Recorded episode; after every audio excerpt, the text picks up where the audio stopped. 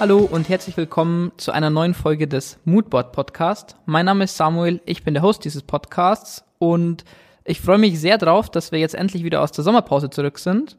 Äh, wir hatten ja ein paar Wochen jetzt Pause, war ziemlich viel los, aber ähm, wir haben einiges an ähm, Folgen vorproduzieren können und äh, ja, dementsprechend begrüße ich euch heute zu einer neuen Folge zusammen mit dem Fabrice, der sitzt mir gerade gegenüber und mit ihm werde ich heute über das ganze Thema Behavioral Design sprechen, was es überhaupt ist, was es da für verschiedene ähm, Methoden gibt und wie ihr das im Designprozess Prozess anwenden könnt. Dementsprechend wünsche ich euch viel Spaß beim Zuhören.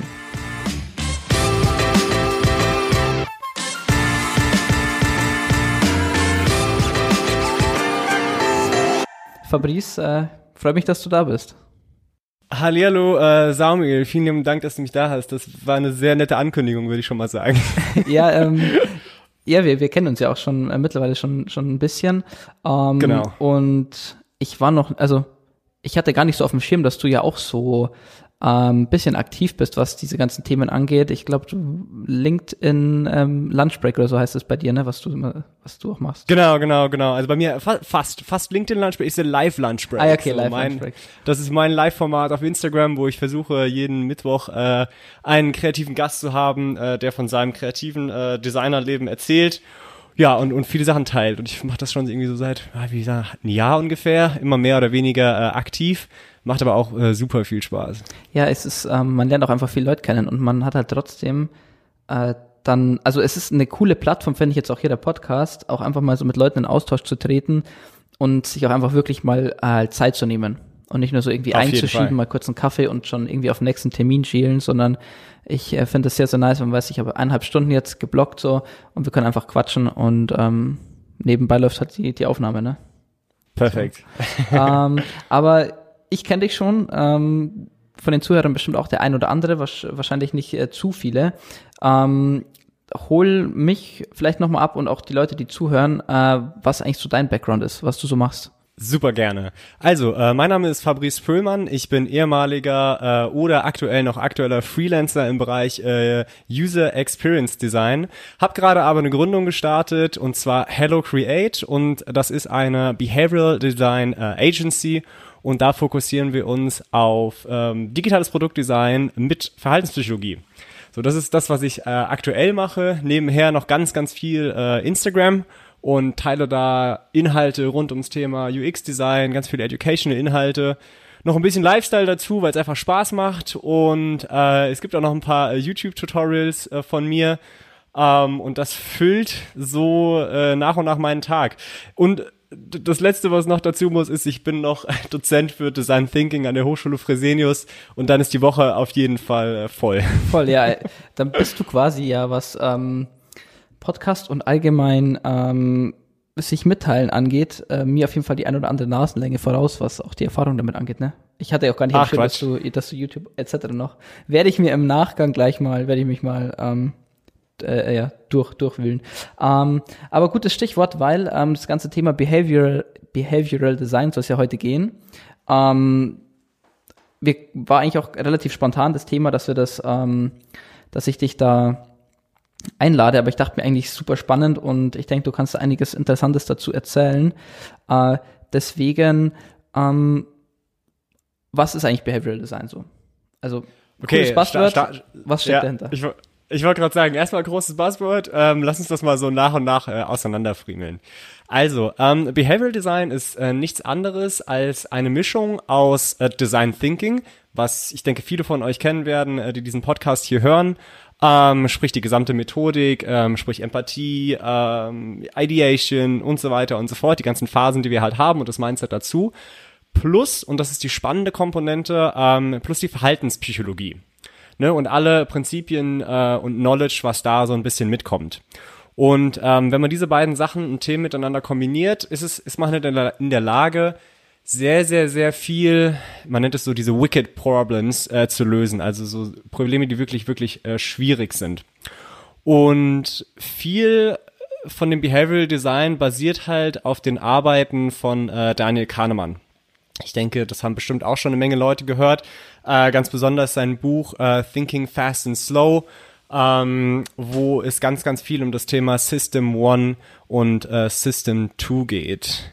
Mal, äh, Samuel, kennst du das auch schon? System ich ähm, äh, kenne ich tatsächlich. Ähm, ich hatte es ja so ein bisschen angekündigt, dass mich das Thema auch persönlich super abholt. Ja. Ich habe es auf ja. Deutsch, ähm, muss ich ehrlich gestehen, weil ich äh, finde, dass es auf Englisch schon, es ist schon auch ein anspruchsvolles Buch. Also ist jetzt nicht so mal kurz durchlesen, sondern ist schon, ich würde nicht sagen, ein Schinken, aber ist schon ähm, einiges an, an guter Input drin und äh, ich lese es gerade zum zweiten Mal und es ist echt immer noch so an der einen oder anderen Stelle echt Sachen, wo man noch, noch mal mitnehmen kann so. Absolut. Und für alle, die Thinking Fast and Slow noch nicht gelesen haben, ich gebe nochmal zwei, zwei Infos zu dem äh, System One und System Two, was so die eine der Kernessenzen aus diesem Buch ist.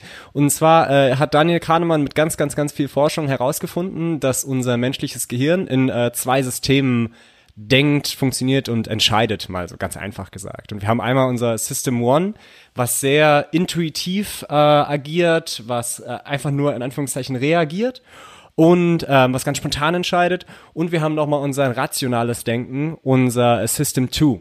Und ähm, das Spannende an der Sache ist, dass eigentlich so ungefähr 95 Prozent unserer Entscheidungen in dem System One, also fast völlig automatisch getroffen werden und nur 5% unserer Entscheidungen äh, in dem äh, System 2. Da kursieren immer mal so ein bisschen andere Zahlen immer mal hin und her, aber grob kann man sagen, dass da schon eine extrem hohe äh, Disbalance halt irgendwie da ist. Ähm äh, genau, also ich, ich, ich weiß es ja, äh, System One, System Two für die Leute, die's, ähm, die auch gar nicht wissen, was sich so, was sich so hinter versteckt. Ähm, magst du dazu noch mal kurz was ähm, er erklärende Worte verlieren? Genau, also es sind sozusagen die Art und Weisen, ähm, wie wir Entscheidungen treffen oder in unserem Gehirn denken. Man kann da noch ganz, ganz, ganz viel in die Tiefe gehen, ähm, aber ich, also, also auf der Oberfläche ist das erstmal, was man aus diesem Buch irgendwie mitnehmen sollte, bevor wir uns direkt im ersten Thema so komplett verlieren. genau. Ähm, du hast vorhin mal, mal gesagt, ähm, was heißt mal, war es noch nicht so lange her, äh, meintest du ja, dass ähm, ihr oder beziehungsweise du den Ansatz hauptsächlich äh, gewählt hast, beziehungsweise ähm, da jetzt auch in, in, in die Gründung mit Hello Create reingehst, ähm, auch aus dem Grund, weil, ähm, weil so eins oder ein paar dieser Wicked Problems, einfach so diese klassischen Probleme, die man, die einfach auftauchen, ähm, mit dem Ansatz ganz gut, äh, ganz gut attackieren kann, sage ich jetzt einfach mal. Äh, was sind so aus deiner Erfahrung so diese, diese Klassiker, wo du einfach auch äh, gemerkt hast, hey, da, das ist echt effektiv, da vielleicht mal mit einem anderen Ansatz ranzugehen. Mhm. Also ich finde, ähm, grundsätzlich ist es so, dass wir oftmals auch gerade irgendwie äh, als Produktdesigner ähm, oder UX-Designer, you name it, oftmals vergessen, dass wir als Menschen halt sehr irrationale Wesen sind. Ne, ähm, oftmals baut man irgendwie Kampagnen auf oder man baut Produkte auf auf irgendwie Personas oder gewissen Annahmen und man glaubt irgendwie alle Menschen irgendwie zu verstanden, verstehen, verstanden zu haben. Aber oftmals ist es eben exakt genau nicht so. Ne, also wir verhalten uns total komisch, irrational, so warum kaufen wir uns ein Ferrari oder ein Porsche? Ich meine, ein anderes Auto bringt uns auch von A nach B. Oder ähm, warum entscheiden wir uns bei, bei einem Einkauf auf einmal für den Sale, obwohl wir eigentlich überhaupt keine Kohle haben, uns das zu leisten? Oder warum stehen wir dann irgendwie an, am Bahnhof und warten auf die Bahn und haben irgendwie Instagram schon dreimal offen, ohne darüber nachgedacht zu haben? Ne? Und ähm, eben genau dieses irrationale Verhalten ähm, kann man so im Behavioral Design halt versuchen, ein bisschen nachzuvollziehen, zum einen, ähm, und zum anderen halt ähm, zu steuern. Also sprich, wenn ich weiß, warum wir uns entscheiden für gewisse Dinge, wie wir uns entscheiden, ist es deutlich leichter, ähm, Produkte genau daraufhin irgendwie auszurichten. Ne, und das ist natürlich, klingt immer alles so ein bisschen nach Voodoo, aber am Ende ist das ganz viele quantitative und qualitative Forschung. Ne? Also ähm, auch, ich meine, es kommt aus der Verhaltenspsychologie. Ähm, klar ist da auch sehr, sehr viel Praxiswissen dabei. Das Spannende ist, dass diese ganzen verhaltenspsychologischen Erkenntnisse, die da rauskommen, eigentlich nie für UX-Design oder, oder Produktdesign gemacht wurden, sondern einfach in einem ganz anderen ähm, ja, Sozio-Geschichten und so weiter und so eigentlich drin, drinne hängt und man jetzt versucht, daraus halt irgendwie Erkenntnisse zu gewinnen, ähm, um das aufs Produktdesign beispielsweise anzuwenden. Ja, viele Sachen werden ja auch, ähm, also wo, wo ich jetzt quasi intuitiv auch dran denken würde, dass man sagt, okay, man, man geht auch einfach auf so ähm, Verhaltenspsychologie, was es ja eigentlich ist, ähm, wo das Verwendung findet, äh, oftmals auch ähm, würde man ja direkt an, an Marketing und Werbung denken. Ähm, So als, als, als klassischer, als klassisches Beispiel, aber nicht direkt. Ähm, man hat immer so im Kopf, okay, ich, wie bringe ich die Leute dazu, eine Sache irgendwie äh, zu kaufen oder sich anzusehen oder für irgendwas Geld auszugeben. Ähm, aber dementsprechend finde ich dein Ansatz gar nicht, ist ja überhaupt nicht weit hergeholt. Es ist ja eigentlich nur logisch dann auch zu sagen, hey, ähm, wieso überlege ich mir nur, die Leute dazu zu bewegen? Ähm, wieso überlege ich mir nicht auch gleich, das Produkt dahinter so zu bauen, dass die Leute es ja unterbewusst ähm, irgendwie noch, noch einfacher benutzen können, ähm, noch, noch besser finden, es noch intuitiver ist, ähm, weil das sich ja dann natürlich langfristig auch äh, positiv niederschlägt. So, so gesehen. Abs absolut. Ab, absolut, ne? Also ähm, man, man, immer wenn man von Behavioral Design spricht, denken alle Leute immer, ja, da wird man, da versucht man wieder die Leute zu manipulieren oder so. Ähm, ja, das kann man damit machen. Äh, das gibt auch dann die sogenannten Dark Patterns im Internet, äh, im Internet, jetzt klinge ich ja, wie meine Mutter. ja, ja. Ähm, ähm, nein, aber solche Dinge wie äh, dieses Hotelzimmer wurde heute schon 84.000 Mal gebucht ähm, wo, wo man halt wirklich versucht, manipulativ Leute in gewisse Entscheidungen zu drängen. Man kann das aber auch wirklich auf einer sehr, sehr positiven Art und Weise benutzen, um Menschen dazu zu bringen, bessere Entscheidungen zu treffen. Besser natürlich immer nur im Rahmen der, der, des eigenen Werte, der eigenen Wertevorstellung.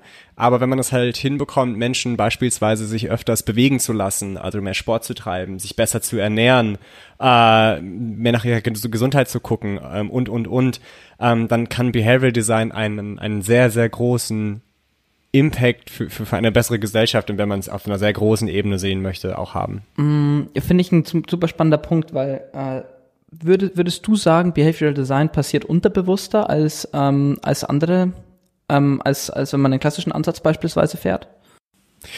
Also ich glaube, dass das Spannende ist, dass oftmals, egal ob Produktdesigner, Marketier oder ähm, Produktmanager, wie auch immer, wir, wir benutzen alle, glaube ich, Behavioral Design ne, weil ähm, einfach solche Sachen ähm, in uns drinne hängen und wir das ganz unbewusst benutzen.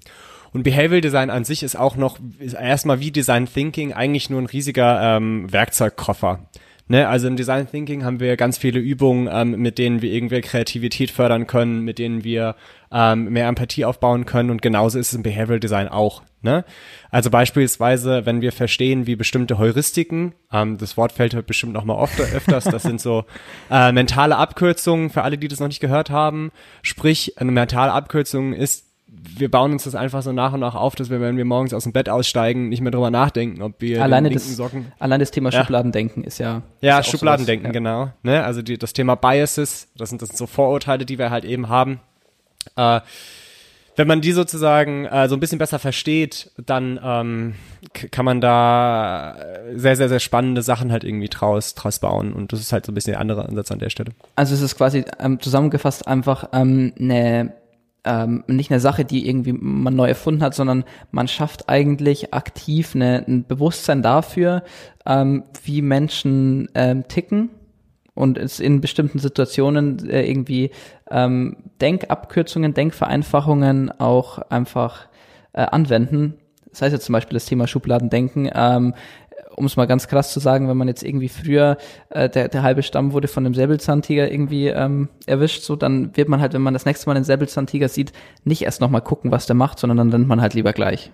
Also das ist halt so ein, so ein, so ein typisches Beispiel, wo man sagt, okay, ähm, das wäre ja eigentlich genau so eine, ähm, so eine, so eine mentale Abkürzung, wo, wo es das eigentlich evolutionär ja die meisten Sachen vom ähm, schon auch sinnig sind. Und da guckt man, so wie ich es jetzt auch verstanden habe, ähm, einfach, okay, wo treten diese Dinge auf? Ähm, wie kann ich das einsetzen? Wo möchte ich vielleicht nicht, dass sie auftreten, ähm, wenn ich mein Produkt entwickle, um das dann einfach auch für den, für den Nutzer äh, sinnvoll einsetzen zu können. Absolut, absolut. In dem Kontext vielleicht noch, ähm, wenn, weil ich, worauf ich hinaus wollte, als, äh, als ich gefragt habe, ähm, ob du denkst, dass man das vielleicht unterbewusster ähm, dass das unterbewusster stattfindet. Ähm, denkst du, das bringt mehr Verantwortung dann auch mit, weil man ja ähm, Leuten oder Dinge so designen kann, dass vielleicht Leute das vielleicht auch im positiven Sinne, aber vielleicht auch im negativen Sinne ähm, dann so benutzen, wie man das möchte, weil natürlich nicht jeder, der, der das, das benutzt, eine Sache, sei es jetzt ein Produkt, sei es, eine, sei es eine App, sei es, wie du schon gesagt hast, eine, eine Hotelbuchungsseite, auf der ähm, dann irgendwie eine Verknappung suggeriert wird ähm, und man dann sagt, hey, okay, ich muss das jetzt auch haben, weil es muss ja wertvoll sein, ähm, wenn das viele Leute haben möchten. Ähm, Brands bringt es viel, viel ähm, oder mehr Verantwortung mit? Also ich, ich finde es geil, wir sind acht Minuten im Podcast und jetzt kommt direkt die krasse Ethikfrage. ähm, nein, Quatsch. Also natürlich, das bringt unheimlich viel Verantwortung mit sich, ne? Und gerade, ich glaube, ähm, dass das jetzt immer und immer mehr wird, ne? Also schau dir ein Facebook an, schau dir ein Netflix an, schau dir ein Instagram an, wie diese Produkte im Laufe der Zeit sich ähm, anfangen zu verändern, ne? Also ganz am Anfang, glaube ich, hat sich äh, Mark Zuckerberg noch nicht über die äh, über den Hebel, dass, dass Menschen ähm, so krass sein Produkt nutzen werden, genauso wenig wie Instagram irgendwie äh, Gedanken gemacht. Und jetzt auf einmal ist es so, dass Menschen Stunden, Tage in, in, in diesem äh, digitalen Kosmos halt verbringen.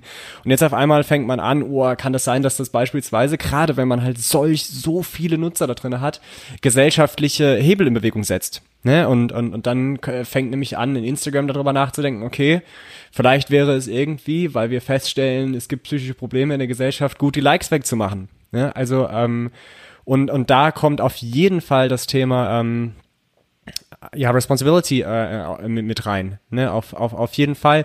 Und das hilft tatsächlich auch, ähm, bei der Produktgestaltung. Ne? Also wenn wir Produktdesigner darüber äh, schulen, ähm, dass es halt eben diese Dinge gibt, wie Behavioral Design, wie Heuristiken, wie Biases, ähm, und die sich im Vorfeld darüber Gedanken machen, äh, hey, mach, kann das unsere Nutzer abhängig machen? Also beispielsweise nehmen wir mal aus der Gaming-Industrie, da ist es gang und gäbe diese äh, Lootboxen irgendwie von Fortnite oder sonst irgendwas. Für alle, die das nicht kennen, das ist so ein äh, Open Source Game, was ganz viele äh, Kids irgendwie zocken. Ähm, da, da gibt es so Boxen, die man irgendwie kaufen kann äh, und dann ist es so, man muss irgendwie bezahlen, um zu gewinnen und ähm, da werden ganz viele irgendwie von abhängig, das ist jetzt sehr stereotypisch irgendwie gesprochen, äh, aber ähm, wenn, ja, passiv wenn, auf jeden Fall. Also das ist ähm, ja diese, diese Belohnung zu sagen, okay, ich habe jetzt, ja. ähm, ich spiele eine Runde, ich bekomme so eine Kiste, weiß nicht, was drin ist, vielleicht ist was drin, was andere nicht haben, ähm, oder irgendwie was cool ist. Und dieser Moment einfach, ich mach, man macht es auf und man bekommt halt einfach was irgendwie, ich weiß nicht, ich bin da nicht tief genug drin, aber er löst halt dann irgendwie wahrscheinlich ein Glücksgefühl aus und äh, nächstes Mal halt dann wieder, ne? Genau, Ohne, ganz genau, so aktiv, ja. Und äh, mitbekommt. Total. Und wenn man sich dessen halt bewusst ist, dann kann man Produkte halt irgendwie äh, mit Sicherheit besser und ethischer in Anführungszeichen ja. steuern. Ja. Ähm, ich ganz am Anfang meintest du ja dieses ganze Thema Behavioral Design, ne? Ähm, baut ja auf äh, sehr viel auf, auf dieses, ähm, auf diesen Themen von oder den Erkenntnissen von Daniel Kahnemann auch auf. Also auch ähm, an der Stelle von meiner Empfehlung, äh, von meiner Seite eine, eine große Empfehlung halt auch an, an das Buch, für jeden, der es noch nicht kennt. Ähm, aber du meintest, es ähm, sehr viel auf seinen Erkenntnissen, die wiederum sehr viel auf Forschung basieren. Ähm, beziehungsweise Statistik. Also ich glaube, jeder, der Psychologie studiert hat, der weiß, ähm, dass es also zum Großteil auch einfach Statistik ist. Ähm, denkst du, diese ganze, dieses ganze Thema Behavioral Design, weil äh, die Frage, die sich mir dann natürlich stellt, ist, ähm, ist es nicht eigentlich, wenn man jetzt zum Beispiel ein User-Testing macht, ein regelmäßiges und in iterativen Schleifen arbeitet, ähm, nicht eigentlich ein ähnlicher Effekt, wenn man dann auch sagt, okay, man man ist sich vielleicht nicht direkt bewusst, okay, das ist jetzt ähm, diese Heuristik oder das ist jetzt ähm, diese, ähm, diese mentale Abkürzung, aber man, man bekommt ja durch das Testing den Outcome trotzdem mit. Ja, total. Also ähm, ich sag mal, man muss kein ähm, Behavioral Designer, Verhaltenspsychologe sein, um ein saugeiles Produkt zu bauen. Und ich glaube auch, dass viele Produkte, viele gute Produkte entstanden sind, völlig ohne dieses Wissen. Ähm, Nichtsdestotrotz, äh, so, so ein Klischeespruch, so Wissen ist Macht halt. Und umso mehr ich ähm, mir dessen bewusst sind, dass halt diese Dinge, äh, dass es diese Dinge gibt, ähm, kann ich sie halt viel bewusster einsetzen. Und ich äh, absolut beispielsweise ein, ein, ein regelmäßiges User-Testing, ähm, qualitative Forschung im Sinne von User-Interviews, bei einer äh, Produktrecherche oder sowas, ist absolut ein äh, Werkzeug innerhalb der Behavioral Design Toolbox. Ähm, wenn man aber beispielsweise, und dann gehen wir nochmal vielleicht ein bisschen nerdiger in, in, das Bereich, in, in den Bereich Interviews rein, wenn man weiß, wie sich Menschen ähm, beispielsweise von solchen Interviewsituationen halt irgendwie eingeschüchtert fühlen. Ähm, ich hatte letztens ein User-Testing in, in einem ähm, äh, Usability-Labor äh, mit Jugendlichen. Dann, da, und wenn man sich dessen bewusst ist, was das eigentlich psychologisch mit einem macht und was da für ein Stress ausgelöst wird und so und wie das dann den Test beeinflusst, ähm, kann man da einfach nochmal mit einer anderen Brille irgendwie ein bisschen, bisschen draufschauen. Ne? Also es ist einfach so, ich sag mal so ein, das, das bisschen Wissen mehr, was vielleicht das Produkt noch einen Ticken besser macht, die Entwicklung ein bisschen beschleunigt. Ähm, genau. oder halt in, in die Richtung wie man das möchte. Ich glaube auch, dass es sehr ähm, ein sehr großes Effizienzthema auch ist, weil man ähm, dann ja in bestimmten Situationen, ich meine, ähm, man, man fängt ja nicht irgendwie sofort das Testen an, auch einfach äh, rück oder bestimmte Punkte auch einfach schon sieht, wo man sagt, ach ja, ähm, da wird sich der Nutzer aufgrund von, ähm, lass es dieses Verknappungsthema sein ähm, oder Thema XY, da können wir dann später noch ein bisschen genauer drauf eingehen, was es da so für Verzerrungen gibt ähm, oder Heuristiken, um mal wieder unser, unser Buzzword mit einzubauen. Ähm, dass man da von vorne dann einfach schon weiß, okay, in dieser Situation wird vielleicht sich der Nutzer so und so verhalten, ähm, was man möglicherweise natürlich auch aus eigener Erfahrung weiß, weil man es bei X, bei so und so vielen Produkten ähnliche Situationen schon hatte ähm, oder einfach zu sowas schon ähm, ähm, Testings gemacht hat oder Interviews. Aber nichtsdestotrotz, glaube ich, ist es eine große Zeitersparnis, wenn man auch einfach ähm, viele dieser, dieser Situationen kennt und das auch einfach im Vornherein mit, mit berücksichtigen kann. Also man spart sich, glaube ich, die ein oder andere Überraschung dann im, im Nachhinein. Ab, absolut, absolut. Und ähm, wenn man sich mit Behavioral Design beschäftigt, ähm, werden einem einfach eine Menge Frameworks auch ähm, vor die Füße geschmissen. Und wenn man weiß eigentlich, dass ähm, Verhaltensänderungen nur auf einer bestimmten Systematik basieren, kann man ganz, ganz explizit ähm, danach schauen. Ne? Und dann kann man ganz genau nämlich an den Hebeln drehen, wo man weiß, hey, unsere äh, Dropout-Rate ist irgendwie super hoch. Das kann eigentlich nur an drei Hebeln liegen. Lass uns doch mal an allen drei ein bisschen drehen und gucken, in welche Richtung das dann irgendwie wieder geht. Ne? Ja, das ist halt dann einfach, ähm, glaube ich, macht viele, viele Themen ähm, einfacher. Du, wir, wir, wir hatten ja es gerade eben schon, oder ich habe es gerade eben ganz, schon ganz kurz angekündigt, und zwar dieses ganze Thema ähm, ich glaube, der äh, es ist, äh, glaube ich, heißt auch in dem Buch so Cognitive Bias Codex, also einfach, ähm, was es so für, ähm, für Themen gibt, wo man vielleicht ein bisschen ähm, aufpassen kann, was man, was man vielleicht selbst schon kennt, ohne es, ohne es jetzt irgendwie aktiv zu wissen. Ähm, hast du ein paar Dinge im Kopf, wo du, wo du sagst, äh, damit es vielleicht auch für die Zuhörer ein bisschen greifbarer ist, was, was das für Situationen sein können, ähm, um auch das Wort ein bisschen greifbarer zu machen? Absolut, super gerne. Geben, geben, geben wir ein paar Beispiele äh, raus. Und zwar äh, für alle nochmal ganz kurz, also es gibt diesen Cognitive Biases Codex, ähm, dort, das ist eigentlich eine, eine riesige Sammlung an äh, Biases, also Vorurteilen ähm, und auch Heuristiken, sprich mentalen Abkürzungen, die wir so als Menschen haben und die mehr oder weniger gut erforscht sind. Ne? Und ein, schönes Beispiel dafür ist immer das äh, Paradox of Choice. Ähm, das heißt nicht viel mehr, als dass ähm, wir Menschen äh, ein Problem damit haben, wenn wir ganz, ganz, ganz viele verschiedene äh, Optionen ähm, zum Entscheiden haben. Und wenn es ganz schlecht läuft, entscheiden wir uns lieber äh, gar nicht an der Stelle. Also wenn zu viele Entscheidungen da sind, ähm, ich bin in der Situation, Stresssituation, A, B, rechts, links, ah, ich weiß nicht, ah, okay, nee, dann, dann download ich doch lieber nichts und guck mir das Angebot doch nicht an oder äh, kauf halt hier irgendwie nichts. Ne? Ähm, und ein schönes Beispiel dafür ist immer das Jam-Experiment. Ähm, wo in einem Supermarkt, ähm, ich habe die Zahlen nicht 100% im Kopf, aber ich glaube, es waren irgendwie 24 verschiedene Arten von, von Jams, also Marmeladen irgendwie verkauft werden sollten an so einem Stand. Ähm, und ähm, dann hat man das mal vertestet und hat das irgendwie runtergebrochen, äh, glaube ich, auf acht oder sowas. Äh, also für alle, die, die das genau wissen wollen und nicht auf meine falschen Zahlen hier gucken wollen, äh, Jam Experiment, dann findet ihr das. Und letztlich ist dabei rausgekommen, ähm, dass äh, der Absatz, also sprich der, der Verkauf der, der Marmelade viel, viel krasser nach oben gegangen ist, wenn wir die Option halt reduziert haben. Und wenn man jetzt sich beispielsweise mal ähm, so, so, so eine Apple.com oder eine Apple-Seite halt irgendwie anschaut, wie viele Optionen für die Farben beim iPhone gibt's denn? Wie viele Optionen für, für, für äh, Festplattenspeicher gibt's denn dafür? Fast nichts. Und ähm, ich bin mir sehr sicher, dass die ähm, sehr, sehr viel über diese psychologischen Dinge wissen, die dahinter stehen. Ne? Und wenn du jetzt beispielsweise dir ein Produkt anguckst wie, ähm, I don't know, ähm, ich finde immer Sky, äh, Entschuldigung fürs Bashing, aber ein super Beispiel für Paradox of Choice ist da, also bis man Sky zu Hause hat, hat man so viele Entscheidungen zu treffen, dass man mit Sicherheit eigentlich gar keine getroffen hat. Ne? Und, und wenn wir jetzt wieder Netflix als Beispiel ziehen, äh, das sind irgendwie drei Buttons, bis ich irgendwie, äh, weiß ich nicht, House of Cards gucken kann.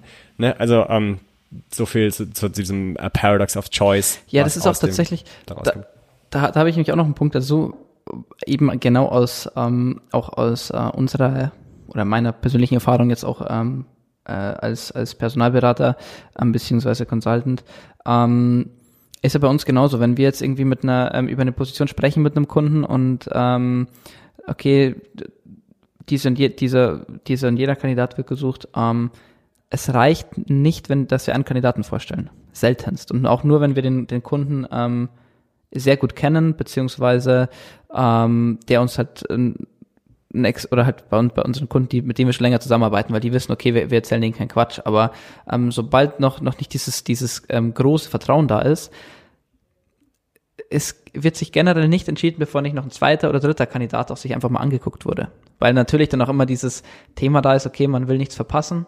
Ähm, vielleicht gibt es doch noch eine bessere Möglichkeit, wo wir genau auch wieder bei dem Thema wären. Und dann natürlich, wenn es zu viele sind, ähm, bringt es irgendwo auch Aufwand mit ähm, und man hat auch irgendwie dann keine Lust, sich, dann macht es nur mehr Auf, Aufwand, als es dann im Endeffekt dem Kunden bringt. Also auch da ähm, bei uns tauchen solche Sachen auf. Es ist ja nicht nur, nicht nur Design, sondern es ist eigentlich ähm, überall anwendbar, solche Themen. Absolut, ne? Also Behavioral Design nochmal an der Stelle, wir sprechen heute sehr fokussiert über das Thema UX Produktdesign. Ähm, ich würde viel lieber gerne noch mehr im Bereich Service Design damit machen, noch viel mehr im Bereich der, der, des Coachings und so weiter und so fort. Und ich bin mir sicher, dass es dort viele Menschen gibt, die das schon machen. Aber auch so, solche Dinge, ne, wie, wie die Heuristik, dass man sagt, äh, Autonomy, ne? Also Menschen wollen einfach selber Dinge entscheiden können ähm, und, und nicht Entscheidungen abgenommen bekommen. Äh, und das, das heißt, beschreibt eigentlich genau das, was du jetzt gerade ähm, gesagt hast. Ja, ja, genau, stimmt, weil sonst ähm, Genau, so ist es. Sonst hätte ich. Es ist immer, es ist auch immer so ein, so, so ein Abwägen, ähm, wie viel von der Heuristik ist gut im Verhältnis zu einer anderen. Ne? Das beeinflusst sich halt immer sehr, sehr stark gegenseitig. Ne? Jetzt kann man zu mir sagen, ja, Paradox of Choice, guck dir doch mal Zalando an, da gibt's Tausende von von Schuhen, die man sich da.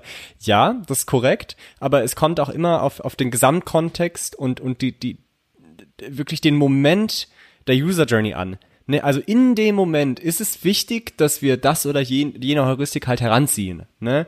Also im, bei, bei einem, bei einem Checkout-Prozess ist es auf jeden Fall Paradox of Choice, dass man darauf achtet, da ist ein Button. Bei beispielsweise dem, einem großen Angebot ist es, ist es wieder eine andere Heuristik, die dort besser funktioniert.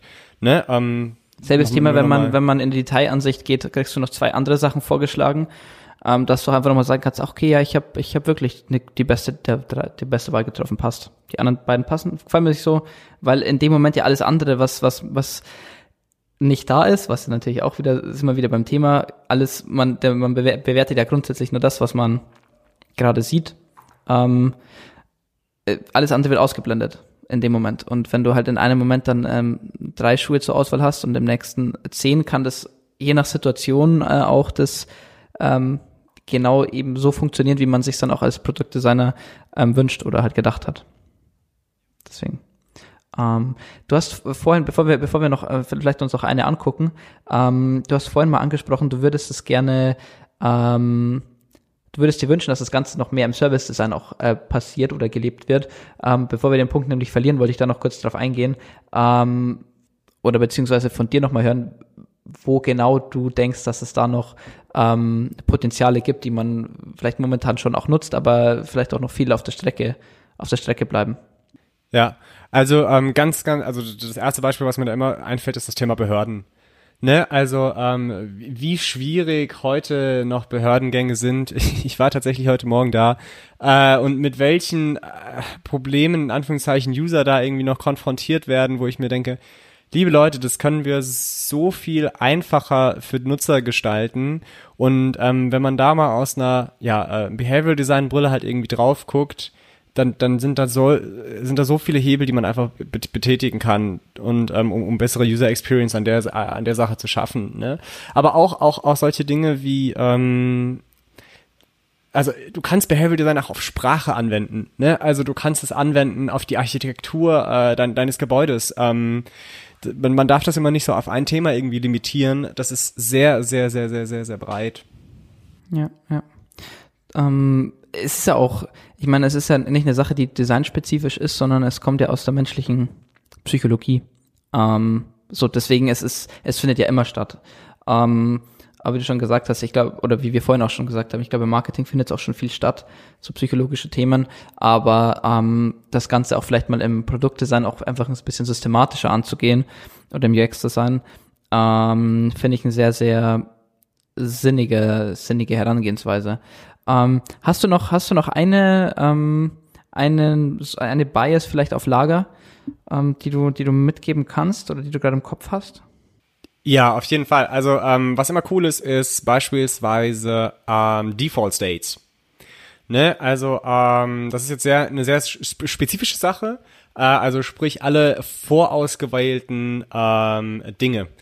Sprich, wenn wir beispielsweise, und ich versuche mal da verschiedenste Varianten aufzumachen, ähm, es gibt immer dieses klassische äh, Organspenden-Beispiel, äh, sprich in Ländern, wo Organspende automatisch äh, jeder zustimmt, ist die Organspende deutlich höher, weil sich ganz, ganz wenige Leute aktiv dagegen entscheiden. In Deutschland ist es genau umgedreht. Ähm, bei uns muss man sich aktiv dafür entscheiden und deswegen haben wir sehr, sehr, sehr, sehr viel weniger ähm, Organspende als in anderen Ländern. Aber Default States ähm, kann man auch ähm, so ein bisschen in die Richtung gehen, ähm, wenn, wenn man wieder auf bessere Entscheidungen und bessere Ernährung geht. Wenn beispielsweise in einer Kantine ähm, das, ich sag mal, gesunde Essen, in Anführungszeichen, deutlich näher an dem eigentlichen Laufweg der Personen dran ist und beispielsweise die, die Fleischwurst irgendwie auf der ganz anderen Seite, dann kann man, wenn man das erforscht und ein bisschen genauer draufschaut, potenzial, potenzial, pro, prozentual vielleicht hinbekommen, dass sich mehr Leute gesünder ernähren. Oder wenn man im Supermarkt ungesunde Produkte halt ganz nach hinten setzt. Dann kann man wieder abwägen, okay, wie, wie, wie zufrieden sind damit die Kunden? Was heißt das eigentlich? Wie viel Prozent haben wir denn da irgendwie wirklich geschaffen? Ähm, aber genau, in die Richtung ähm, kann man da, kann man da vorgehen.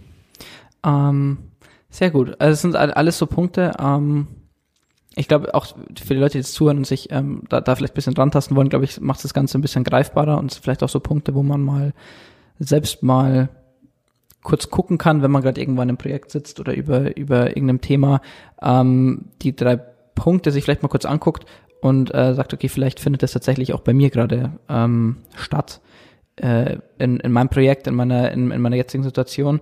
Ähm, Jetzt wissen wir natürlich, was ist das ganze Thema, was macht es, ähm, wozu ist es gut.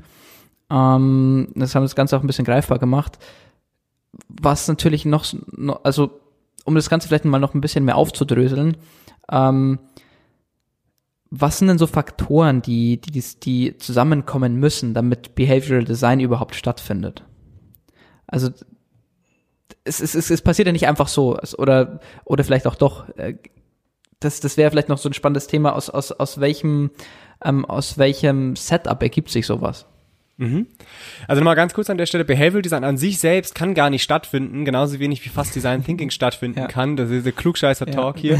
ähm, aber es, es ist einfach nur, ich, ich verstehe natürlich 100%, was du meinst. Also sprich, was ähm, muss gegeben sein, damit wir menschliches Verhalten äh, oder Entscheidungen sozusagen beeinflussen, ändern äh, können. Ne?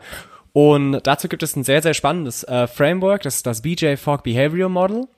Und das zeigt eigentlich mit einer sehr, sehr simplen Darstellung, also nochmal ganz kurz, BJ Fogg Behavioral Model, ähm, können wir bestimmt irgendwie auch verlinken Verlinke oder sowas, dass ihr euch das an, ja. anschauen könnt. Ähm, dort ähm, hat BJ Fogg, ähm, Dozent, Professor und so weiter und so fort, renommierte äh, Unis in den USA, ähm, erforscht, dass es eigentlich für eine Verhaltensänderung und der Kauf eines Produktes, äh, das Nutzen eines anderen, einer anderen App ist nichts anderes als eine Verhaltensänderung von A nach B, eigentlich nur drei Faktoren braucht. Und es gibt halt die drei Faktoren und die sind Trigger, äh, Motivation und Ability. Und wenn man beispielsweise gerade ein Produkt gestaltet, könnte man sich mal Gedanken machen, wo haben wir vielleicht an der einen oder anderen Stelle irgendwie ein Problem. Und um das nochmal so ein bisschen konkreter zu machen, wie, wenn ich von Verhaltensänderung spreche, sprich, wir sitzen alle irgendwie im Auto oder oftmals, fahren und äh, eine Ampel ist, ist auch nichts anderes als, als eine Behavioral Design Maßnahme. Weil wenn wir die nicht hätten, dann hätten wir ein sehr, sehr schlechtes Verhalten auf unseren Straßen. Und deswegen äh, brauchen wir was, was diese drei Dinge, Trigger, Motivation und Ability, irgendwie ein bisschen reguliert. Und der Trigger an der Stelle ist die rote Ampel. Ne? Ähm, ich sehe, okay, rotes Licht, gut, okay, okay, ich muss irgendwas tun. Das, das nächste ist die, die Motivation. Meine Motivation ist sehr hoch, dem anderen nicht hinten drauf zu fahren. Weil ich weder durch die Windschutzscheibe fliegen möchte, noch den Versicherungsfall aufnehmen möchte, wenn ich hinten drauf fahre. Also es gibt einfach eine hohe Motivation. Und ähm, die Ability ist, dass einfach unter meinem, jetzt muss ich kurz überlegen, rechten Fuß mit sehr, sehr wenig Zentimeter Abstand mein Bremspedal ist. Ähm, sprich, alle, alle Dinge sind gegeben, dass mein Verhalten sich dahin ändert, dass ähm, ich einfach an der roten Ampel halte. Und siehe da, Menschen sind sehr irrationale Wesen, selbst wenn diese Dinge irgendwie im Einklang sind, verhalten wir uns manchmal anders und fahren doch jemanden drauf, weil wir vielleicht durch irgendwas anderes abgelenkt sind. Und wenn wir jetzt mal noch irgendwie ein Beispiel daneben setzen und, und dann ist der Wasserfall an, an, an Sprechgesang hier irgendwie auch durch. Ähm, beispielsweise, wenn ich dir jetzt sage, äh, Samuel, ich, ich gebe dir eine Million Euro. Ist erst schon, ich würde mal sagen, der Trigger ist irgendwie schon, schon ganz gut. Äh, sehr, sehr gut. Und, und wahrscheinlich bist du auch irgendwie, wenn ich sage, mach mal irgendwie dreifachen Rückwärtsseite aus dem Stand dafür. B bist du vielleicht auch irgendwie ganz, ganz gut motiviert, das irgendwie hinzukriegen. Aber was nicht gegeben ist, ist natürlich die Ability. Es sei denn, du sicher. bist jetzt super Turner. nee, nee wäre wär nicht gegeben, nur fürs Protokoll. Sehr gut. Also ihr merkt, sprich, wenn diese Ability nicht gegeben ist, dann ähm, kann diese Verhaltensänderung und diese Verhaltensänderung in dem Sinne wäre einfach diese, das, das Losstößen dieses Prozesses nicht äh, gemacht werden. Sehr, sehr spannend, sehr, sehr spannend. Ähm, heißt, man kann das ganze Thema doch so ein bisschen, ich sag mal, einfach mal aufdröseln, weil man jetzt natürlich, ich glaube, ich kann es mir vorstellen, wenn man jetzt natürlich zuhört, das Ganze auch ziemlich, ähm, naja, auch die Frage irgendwo aufkommt, okay, ich weiß jetzt, was es ist und was es macht, aber ähm, wie genau wende ich es halt an? Und es geht ja schon so ein bisschen in die Richtung, ähm, zu sagen, okay, ich, ich muss es wollen, ich muss es können und ich muss irgendwie halt darauf aufmerksam gemacht werden, einfach ähm, durch diesen Trigger. Ähm, wenn du jetzt was ähm, designst oder, oder an einem Produkt entwickelst, was würdest du sagen, ist die, die ähm, einfachste Stellschraube, an der man drehen kann? Oder gibt es eine einfachste Stellschraube oder ist es situationsabhängig oder? Also ich glaube, ich glaube, es gibt, gibt keine einfache Stellschraube an, an der Stelle. Ich glaube, es gibt so Quick Wins. Ne? Also wenn ich beispielsweise einen, einen Kunden habe und man sagt, okay, wir machen mal eine, ich sag mal, eine Behavioral Design Analyse von einer Landingpage äh, oder beispielsweise auch von, von, von einer App, dann kann man erstmal gucken, okay, äh, ist denn die Ability, also sprich, wenn jemand irgendwie im Shop was einkaufen möchte, äh, erstmal gegeben. Ne? Also wie viel Klicks, jetzt ganz einfach gesprochen, braucht derjenige denn von äh, Produkt äh, habe ich auf Instagram oder wo auch immer bei der Ad gesehen, das wäre dann der Trigger an der Stelle, bis ich habe es in meinen Warenkorb gelegt und gekauft. Nur und wenn, wenn da die Ability schon ähm, beeinflusst wird in, in, in einem sehr langen User äh, dann, dann könnte man da auf jeden Fall ein bisschen was machen wenn man jetzt, ich, ich, ich spiele dieses Beispiel einfach mal durch, um es vielleicht noch konkreter zu machen. Ne? Also und wenn ich jetzt beispielsweise auf das Thema Motivation eingehe und ähm, wir gehen mal ähm, Thema, boah, I don't know, Bergsteigen. ähm, dann, dann gucken wir uns genau an, okay, was, was motiviert denn jetzt irgendwie einen Bergsteiger, ein paar neue Schuhe irgendwie zu kaufen? Was ist denn denn seine intrinsische Motivation? Ist es irgendwie ein ganz, ganz wichtiger äh, Feature irgendwie an diesem Schuh? Muss der besonders fest sein? Ist es eher eine, emotionale Ebene, was ich alles mit dem Schuh erleben kann und so weiter und so fort, ne? Also, dass ich irgendwie verstehe, was, was motiviert den denn eigentlich? Äh, und habe ich das irgendwie auf meiner Webseite so abgebildet oder steht da einfach nur irgendwie eine Headline, die, die nichts aussagt, in Anführungszeichen? Ähm, und so ein bisschen ähnlich verhält sich das irgendwie dann auch wieder bei den Triggern. Ne? Also wenn ich irgendwie ein Produkt habe, ich habe eine Webseite, eigentlich ist die perfekt gestaltet, UX super, alles geil, User-Testing wunderbar gelaufen, aber keiner findet mich, dann wird es wahrscheinlich daran liegen, dass irgendwie meine, meine SEA-Kampagne oder meine, meine Social-Kampagnen irgendwie nicht anständig laufen oder ich irgendeinen anderen Trigger nicht richtig gesetzt habe und dass überhaupt jemand überhaupt nicht aufmerksam wird auf mich. Trigger kann aber auch sein, okay, die, die, Farben auf meiner Webseite, niemand versteht, dass das jetzt irgendwie ein Link ist, weil die, das ist irgendwie nicht richtig eingefärbt oder sowas. Und so kann man das nach und nach runterbrechen und auseinandernehmen und überlegen, okay, wo, wo, wo drehen wir dann am, am, am schnellsten und wo haben wir den, wo können wir den meisten Mehrwert irgendwie generieren? Ja. Ja, ich wollte gerade auch sagen, es ist, ähm, hört sich auch so ein bisschen an, als, könnt, als, als wäre das nicht so ein Thema, was jetzt irgendwie auf einer Ebene stattfindet, sondern man kann es dann auch irgendwie je nach, ähm, ja, man kann es entweder halt hochskalieren und, und immer in immer größeren es, es, Kontext betrachten oder man macht den Kontext halt immer kleiner, wie du schon, schon noch gesagt hast, bis man irgendwie spezifisch auf einer Seite ist und sagt, okay, ist jetzt äh, dieser Link eingefärbt oder ist, ist dieser Button jetzt besonders auffällig oder nicht. Ähm, wenn ich es richtig verstanden habe, ist es natürlich dann auch für alle, für alle ähm, Ebenen gleichermaßen anwendbar. Ähm, was ich noch so, was, was, was ich mir auch vorstellen kann, korrigiere mich gern, wenn es falsch ist, ähm, ist es so, dass sich die diese Themen auch gegenseitig beeinflussen. Also zum Beispiel das Beispiel, was du vorher genannt hast, ähm, sei es jetzt mit ähm, bei einem bei einem Shop zum Beispiel, was immer so das klassische Beispiel ist, ähm, über eine Instagram-Ad kommt man da drauf, äh, dass man sobald die ähm, die äh, Ability, also die Möglichkeit, das zu tun, sobald das abnimmt, nimmt ja irgendwo gleichzeitig auch die Motivation ab, weil man ja dadurch mehr Aufwand hat, ähm, das zu tun. Ist es so oder oder bin ich da gerade bin ich da gerade falsch?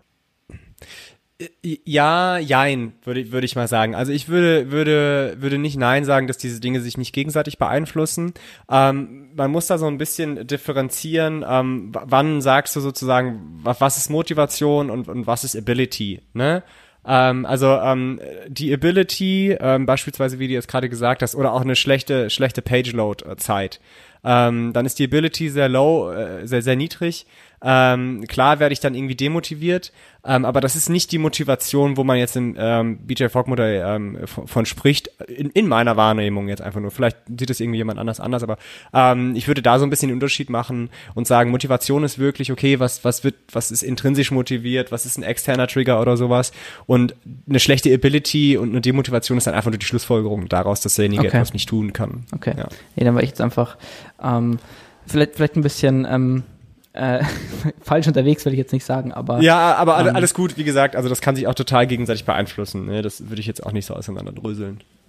Okay, ähm, also einfach nur, um es nochmal kurz auf den, auf den Punkt zu bringen, man hat ähm, diese drei ähm, Faktoren, nenne ich es jetzt einfach mal, ähm, die äh, an denen man arbeiten kann wo man sagen kann, okay, man, man erhöht die Motivation, man verändert den Trigger, man ähm, macht Dinge leichter zu bedienen oder wenn man vielleicht auch bestimmte Sachen äh, nicht unbedingt äh, äh, haben möchte, dann ähm, ja, macht man es auch schwerer. Macht man das ja. Wort habe ich gesucht, macht man es auch schwerer. Ja. Ähm, Du hast mir noch ähm, in der Vielleicht, Entschuldigung, nochmal ja, eine Sache an der Stelle, ne, sorry, dass ich jetzt unterbreche, ne? Alles gut, alles Aber gut. man kann ja mal versuchen, bei Amazon seinen Account zu löschen. Ähm, Wichtig. Wenn man stimmt, weiß, dass, wenn man weiß, dass ähm, Verhaltensänderung aus, aus diesen drei Dingen besteht und ich die Ability extrem schwierig mache, dann ist nichts, also die, eine Verhaltensänderung ist in dem Sinne ja nur das, das Löschen des Accounts. Und wenn ich, wenn ich das Konzept der Ability kenne und das ganz, ganz schwer mache, dann werden prozentual weniger Leute den Account löschen. Und das ist ein, eine Sache, die Amazon auf jeden Fall will. Ähm, und auch, haha, wer hätte es gedacht, auf einmal irgendwie eine random Fehlermeldung in irgendeinem Prostellprozess zu haben und dann ist es auf einmal 50 Cent teurer, ist ein Dark Pattern und hat auch was mit Ability zu tun. Ja. Was aber, ja, also, ja. was, was für uns Nutzer natürlich vielleicht nicht, nicht optimal ist, aber natürlich seitens Nö. Amazon ähm, durchaus den Effekt hat, den es haben soll, ne? Ähm, ja, total. Also dann kann man überlegen, okay, wie viel hält denn meine Brand halt aus? Ja, genau. Oder wie viel ähm, möchte ich meiner Brand zumuten, äh, Nutzer irgendwie in irgendwelche Irrwege zu führen? Ähm, ja, genau. Das ist dann so der, der, ähm, das andere Thema muss sich ja nicht immer decken, so die, die Interessen, ähm, aber äh, anderes Thema. Du ähm, hast mir in der, in der Vorbesprechung noch ähm, einen, einen Punkt genannt, den, den du auch super spannend findest und, und denkst, da ähm, kann man auch den Leuten einfach nochmal gut was mitgeben. Ähm, und ich würde fast sagen, das ist noch, ich, ich ähm, würde fast sagen, das ist eigentlich noch populärer als das ähm, Buch vom, vom Daniel. Ähm, und zwar ging es ja da um, um dieses ganze Thema, ähm, eigentlich um das Buch Hooked, wenn ich jetzt richtig den Kontext herstelle. Ähm, ja. Dieses Hooked-Modell von, ähm, ich weiß gar nicht, wie man den Namen ausspricht. Near Eal. Ja, genau. ähm, und das ist so das Buch, was ich so in jedem ähm, was so gefühlt jeder Designer, den, den ich so kenne, auch bei sich im Schrank stehen hat. Ja. Ähm, kannst du vielleicht auch noch mal ähm, erklären, ich glaube, die meisten werden, werden auch das Buch schon kennen, aber was genau dieses ähm, Hooked-Modell im Kontext des Behavioral Design ähm, zu suchen hat, beziehungsweise wie du das dann auch ähm, in deiner täglichen, in deinem täglichen ähm, Doing anwendest, ähm, weil das ist ja dann auch das eigentlich im Endeffekt, worum es am Ende des Tages dann geht. Wie kann ich auch diese Erkenntnisse sind das eine, aber das Ganze dann irgendwie auch um, umzusetzen und umsetzbar zu machen, ähm, ist dann natürlich nochmal das andere Thema. Und ähm, das ja ganz cool, wenn du uns da nochmal so ein bisschen äh, mitnimmst. Super gerne. Also wie gesagt am Anfang, Behavioral Design ist eigentlich nur ein riesiger Koffer, wo man ganz, ganz viele Tools reinstecken kann und äh, das Hooked-Modell ist auf jeden Fall eins äh, dieser Tools und ich würde es halt einfach im Bereich des Behavioral Designs anordnen. Und zwar ähm, äh, das Habit äh, oder das Hooked-Modell äh, beschäftigt sich damit, wie man ähm, Habit-Forming Products entwickeln kann oder was sozusagen die Charakteristiken äh, solcher Produkte sind. Jetzt macht sich wahrscheinlich die Frage aus, okay, was sind denn Habit-Forming Products? Und äh, ein Habit-Forming Product ist beispielsweise Google. Weil wir haben alle die Gewohnheit, äh, ein Habit, wenn wir Wissen brauchen oder eine Frage haben, wissen wann wollen, wissen wollen, wann was aufhat, dann googeln wir das. Oder beispielsweise ähm, Amazon hatte auch eine extrem große Macht für oftmals technische Produkte oder alles, was man so in seinem kleinen Bedarf irgendwie braucht. So, ich schaue nicht irgendwo anders, sondern mein Habit ist, ah, okay, ja, ich brauche irgendwas, ich gucke mal bei Amazon. So, das ist mein Habit. Oder ähm, kommt drauf an, äh, wie alt man ist. Äh, unsere Zuhörer, ich weiß gar nicht genau. Tinder. ich glaube, das, auch ich glaub, das ist noch ein Begriff, die hier zuhören, hoffe ich zumindest. Zählt noch, zählt noch, okay. Also Tinder ja. ähm, ist natürlich auch ein äh, Habit-Forming Product. Ne? Also ich, ich brauche irgendwie ein neues Date ähm, und zack, dann äh, gehe ich mal auf Tinder und schau mal, was da irgendwie los ist. Ähm, äh, aber ganz blöd gesagt, deine Zahnbürste ist auch ein Habit-Forming Product weil ähm, du einfach um dieses Produkt herum halt irgendwie ein Habit formst und das ist so einfach, dass du es benutzen kannst. Und ähm, deswegen passt das eigentlich auch irgendwie ganz gut da rein. Ich glaube, das Beispiel wird, wird man nicht so oft hören, aber für, für mich zählt das auch total. Zahnbürste wahrscheinlich auch einfach, weil ähm, die Motivation, dieses Ding zu benutzen, äh, relativ, einfach relativ hoch ja. ist. Also ich würde es meinen Kollegen nicht antun wollen. ja, würde würd ich auch empfehlen. Und ähm, mit diesen Habit-Forming Products, das kann man auf gerade auf so einer großen Ebene sehen. Sprich, wir haben irgendwie einen, einen internen äh, Trigger, der, der das auslöst, dass wir dieses Produkt irgendwie benutzen wollen. Das kann man aber wieder auch runterbrechen, ganz spezifisch auf die UX äh, dieser Produkte. Ne? Also wenn man jetzt irgendwie einen Tinder nimmt, ähm, geht es da wieder dort rum, hey, ich muss eigentlich nur nach links oder rechts swipen und ich krieg alles, ähm, was ich irgendwie haben möchte. Und dieses, dieses äh, Hooked-Modell besteht auch ähm, relativ simpel, auch, verlinken wir euch auch, könnt ihr euch die Grafik dazu mal anschauen, aus, aus, aus vier Bereichen. Und zwar einmal ähm, startet dieses Modell mit einem internen oder einem externen Trigger. Meistens eher mit einem externen Trigger. Danach ähm, kommt eine Action, dann gibt es einen jetzt Zungenbrecher, Variable Reward äh, und dann kommt äh, ein Investment des Nutzers. So, das sind diese vier Bereiche, also Trigger Action, Variable Reward und Investment. So, was, was, was bedeutet das jetzt an der Stelle? Ne? Also, was heißt das genau? Nehmen wir uns beispielsweise mal ein klassisches Beispiel, äh, Instagram. Wir können es gleich nochmal für TikTok machen, aber für Instagram funktioniert es eigentlich meistens sehr gut. Sprich, der Trigger, den wir irgendwie haben, ist eine Push-Notification mit Hey, XYZ uh, liked your post oder uh, Hey, uh, this guy is now live online, check this out. Also ich habe irgendwie einen Trigger, der mich dazu auffordert, in die App irgendwie reinzugehen. Und ähm, die Action, die ich an der Stelle habe, ist eigentlich relativ simpel. Sprich, wenn Tim mir ein Like gibt, dann like ich ihn zurück. Und das ist das Einzige, was das Tool irgendwie von mir verlangt. Oder äh, meine Freunde laden ein Bild hoch, ich lade ein Bild hoch. Und wenn man da die Ability sehr, sehr weit unten macht, dann kann man ein bisschen weiter in diesem Hooked-Modell äh, gehen. Und dann kommt es sozusagen in, in den Bereich des äh, Variable Rewards. Weil ich habe ja ein Bild hochgeladen und äh, jetzt möchte ich dafür ja auch irgendwie Likes haben. Und es sind aber immer variabel viele Likes. Es ist nicht immer so, dass wenn ich bei Instagram reingehe, dass ich immer weiß, ein Like, dann würde dieser gesamte Hook-Cycle nicht mehr funktionieren, sondern es ist völlig variabel. Und ähm, das ist, macht TikTok und ich glaube, das ist signifikant für den Erfolg dieses Produktes ähm, verantwortlich. Dort ist der variable, äh, die variable Belohnung auf Deutsch noch viel, viel, viel, viel höher. Du kannst mit 100 ja. Followern auf TikTok einen Millionen-Klick haben. Oder ja. ein, ein Millionen-Video haben. Äh, und du weißt es einfach vorher nicht. Weil aber der Algorithmus. So? Wieso ist Soll das so? ich unterbreche, aber was glaubst du, Alles gut. Wieso, wieso das so ist? Ich glaube, das hat einfach tatsächlich was mit dem Algorithmus zu tun. Der nee, Algorithmus ich meine, ich mein, sorry, so. sorry, ähm, ja, ja. ich meinte, dass ähm, wieso du als ähm, als Mensch diesen, es, es wäre ja nicht mehr spannend, wenn ich jetzt, ähm, also auf Instagram gehe, ich lade ein Bild und, ich, und weiß, ich bekomme jedes Mal meine, weiß ich nicht, 200, äh, 200 äh, Likes. Dann wäre ja der Reiz irgendwo weg, logisch, weil ich weiß ganz genau, okay, das ist, ähm, wird ja dann, wird einfach zur Gewohnheit und werde so. Aber was Meinst du, ist es dann das Risiko oder die Chance auf den Gewinn in Anführungsstrichen in Form von äh, noch mehr Likes und Anerkennung oder? Genau. Ähm, ich, ich glaube, da kommen wir ähm, wieder in den Bereich des Cognitive Biases Codex rein. ähm, und jetzt merkt man so ein bisschen, wie vielleicht diese verschiedenen Modelle, von denen wir heute sprechen, unter dem Deckmantel Behavioral Design zusammen, zusammengehören.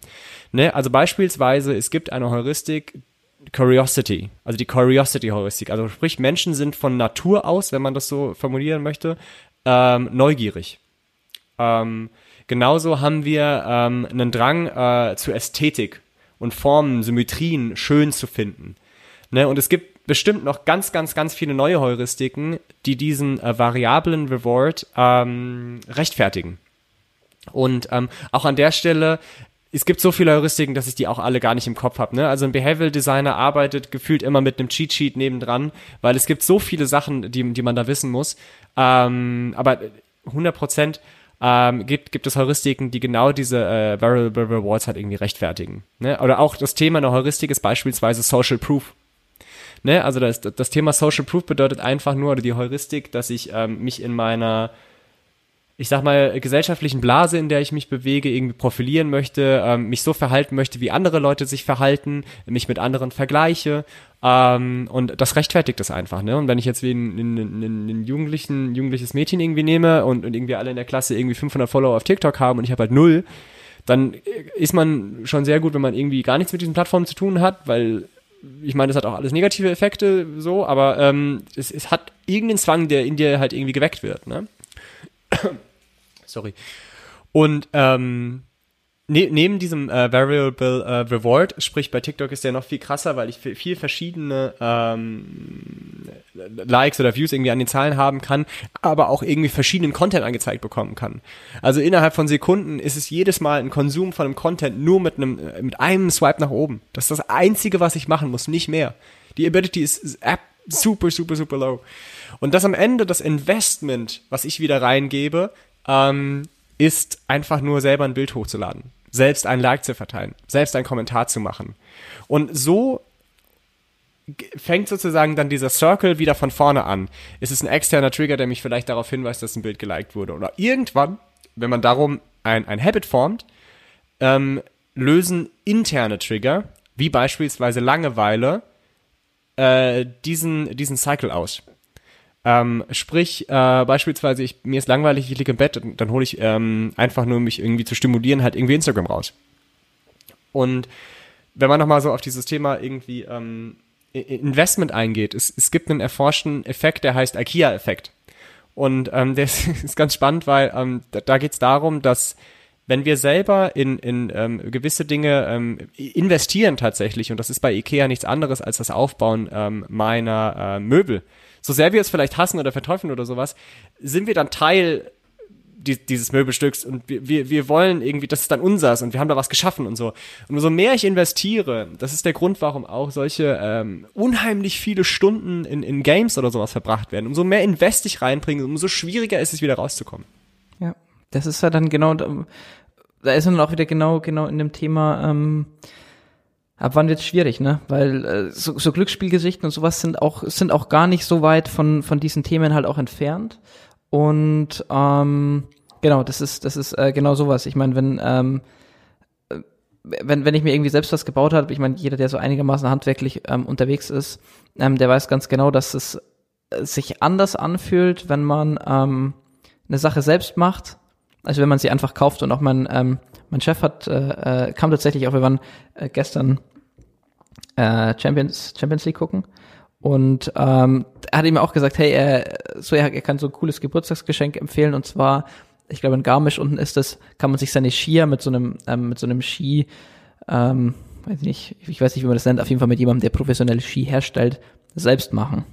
So. Und die Leute bezahlen halt ein Heidengeld dafür, einfach weil du die Möglichkeit hast, selbst da Zeit zu investieren, ähm, obwohl die qualitativ ja auch nicht besser sein können als Ski, die der selbst einfach so hergestellt hat ohne dass du deine Finger mit da, da, dazwischen hattest. Und das ist ja, glaube ich, genau das, das Thema dann. Total. Jetzt wird vielleicht der eine oder andere Zuhörer sagen so, ja, aber ich, ich würde meine Skier jetzt nie selber da machen und da voll Zeit investieren. Ja, das stimmt, das stimmt. Und da würde ich gerne noch eine Sache so anbringen im Thema Behavioral Design. Die, Person, mit, mit der wir irgendwie sprechen oder die für dieses Produkt das ist extrem individuell. Also nicht alles funktioniert für jeden und das ist ganz normal. So, ne? Also deswegen gibt es auch Leute so, ja, auf TikTok niemals. Und es ist auch, die werden auch nie da sein, weil die einfach dieses Modell, was dahinter steht, nicht nicht hookt. ähm, aber es gibt sehr, sehr viele Menschen, die das halt irgendwie doch huckt. Und ähm, ja, da, da, da kommt man irgendwie dahin. Und ähm, ich wollte gerade noch eine Sache zu dem Investment sagen. Äh, lass mich kurz nochmal irgendwie das, das, das, das Revue passieren lassen. So, du hattest gerade eben nochmal drüber gesprochen, irgendwie Glücksspiel und, und gefährlich und so weiter und so fort. Ähm,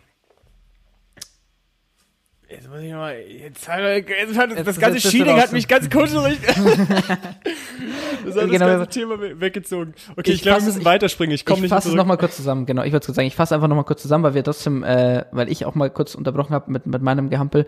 Im Endeffekt, ähm, dieses ganze Hook-Modell oder Hooked-Modell oder wie auch immer man es nennen will, ähm, passiert halt einfach darauf, man hat zuerst diesen Trigger, der meistens, ähm, also entweder von extern kommt oder von äh, von intern, also von, von ähm, intrinsisch, wie man so schon sagt, genau. Ähm, danach kommt eigentlich das Verhalten, die Action. Ähm, man hat, man hat diesen, diesen Reward, jetzt zum Beispiel, ähm, nachdem man was hochgeladen hat, okay, was erwarte ich an, ähm, in dem Fall Anerkennung im, im Sinne von Likes oder Views auf, auf TikTok. Und dann aber ähm, noch dieser, dieser Punkt Investment, der dich ja noch mehr dann in diese, diesen Haken oder diese, in, in, diesen, in diese Spirale reinzieht, wo man sagt, okay, jetzt habe ich schon Zeit da rein investiert und mir ähm, auf Instagram, keine Ahnung, so und so viel Follower aufgebaut, ja, dann mache ich es nochmal. Und dann mache ich es nochmal. Und wenn man dann irgendwie mal, ähm, das ist ja auch ein bisschen der Fluch, glaube ich, von diesem ganzen Influencer-Dasein. Du kannst nicht von jetzt auf gleich sagen, nee, ähm, das, man, man könnte es ja, aber die Leute, ich glaube, ich kenne niemanden, der von jetzt auf gleich gesagt hat, nee, ähm, lass sie jetzt bleiben. Die 500.000 oder die eine Million Leute, die mir jetzt folgen und jeden Tag zuhören, egal. Das ist ja ein Rieseninvestment, was die Leute gemacht haben über Jahre. Und ähm, das kann natürlich auch, äh, ja, Klammern festhalten. Ähm, ähm, genau, das ist dieses, dieses ähm, Hooked-Modell. Ähm, wir sind jetzt schon eine Dreiviertelstunde, äh, nee, Quatsch, wir sind jetzt schon fast eine Stunde am Quatschen, ähm, Fabrice, deswegen ähm, eigentlich wollte ich mit dir noch mal kurz auf das Thema eingehen, ähm, wie man ähm, das ganze Behavioral Design Thema ein bisschen auch in seine Organisation, in sein Projekt reinbringt.